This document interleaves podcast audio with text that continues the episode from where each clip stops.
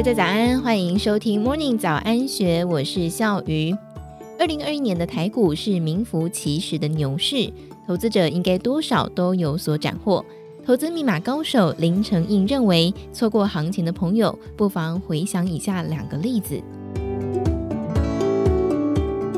一、特斯拉引领电动车风潮，今年股价飙升，可以说是最受瞩目的企业之一。创办人马斯克更是荣登全球首富。他透露，在二零一六年陷入困境的时候，曾经联系苹果执行长库克，希望商谈苹果收购特斯拉的事宜，但是库克拒绝与他会面。之后，特斯拉渡过难关，股价扶摇直上，涨了超过二十倍。二，晶圆代工龙头台积电被称为是台股的护国神山，但是在一九八六年草创的时候，大多数人并不了解半导体的重要性。前董事长张忠谋被引荐去向台塑集团创办人王永庆做简报，经济部长李达海也去电说明，但是王董并没有动静。之后，行政院长俞国华亲自出马，台塑才投了大约百分之五。几年之后，在十七点六元就全数出脱，如今股价将挑战七百元大关。没有买下特斯拉或是抱牢台积电，的确是可惜的事情。但是进一步思考，库克仍然领导苹果成为全世界市值最高的企业，台塑集团也茁壮成为亚洲重量级的塑化巨擘。因此，我们必须要有正确的认知，投资的过程不可能做到一百分，但是就怕这三件事没做好：一、分析得失，不要纠结在过去的行情，但是要了解盈亏真正的原因。杰西·里佛摩被形容是最传奇的美国股市投机客。他在每一年新年期间，都会带着装满过去一年交易记录与笔记的公事包，像是闭关一样的在金库待上三天两夜，研究自己有哪些操作需要改进。出关的时候，他会把自己的口袋塞满了钱，然后把它们全部花掉，感受金钱的力量。一般人当然不可能住进金库看股票，但是至少可以挪出时间，在安静的地方重新检视去年的交易、资产配置、买卖讯号是否正确。特别提醒的是，宁愿因为遵守纪律而亏钱，不要因为忽视纪律而赚钱。操作不可能百分之百正确，难免因为执行停损而赔钱。要避免的是，没有停损硬凹去赚钱，人不会永远走运。靠运气赚来的钱，最后常常因为实力而亏光。二、确立方向，认清自己的属性和风险承受程度，挑选并保持适合的投资策略。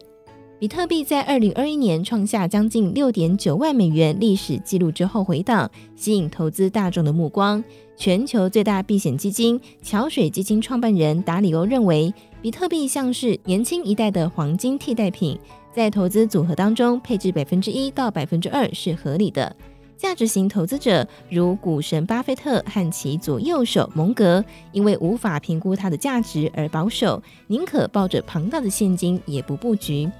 由此可知，成功的投资者依照自己擅长的逻辑做决策，进出有依据；喜欢长期投资就重视基本面，偏好短期就钻研资金流向和技术面，也准备好承担看错的风险。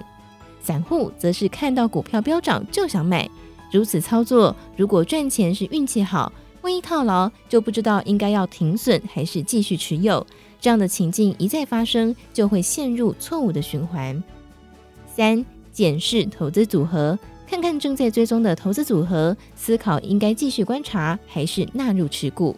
知名的基金经理人彼得林区将股票分成六种种类，分别是缓慢成长股。稳健成长股、快速成长股、景气循环股、资产股、转机股，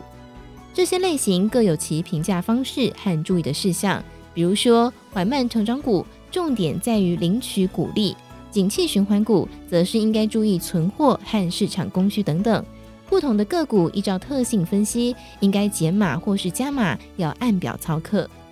我们也可以如法炮制以利投资，例如看好台积电。因为其高阶制程具备有竞争力，营收年增幅将近三成，长期毛利率在百分之五十三以上，视为是稳健成长股，享有比较高的本益比。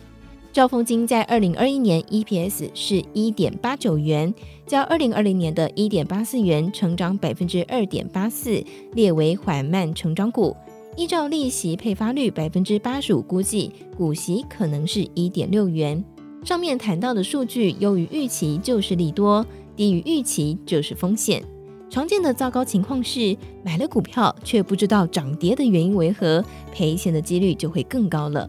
投资不练功，到头一场空。新的一年，请不要急着追热门的题材，做好分析得失，确立方向，检视投组的基本功，就离成功更进一步。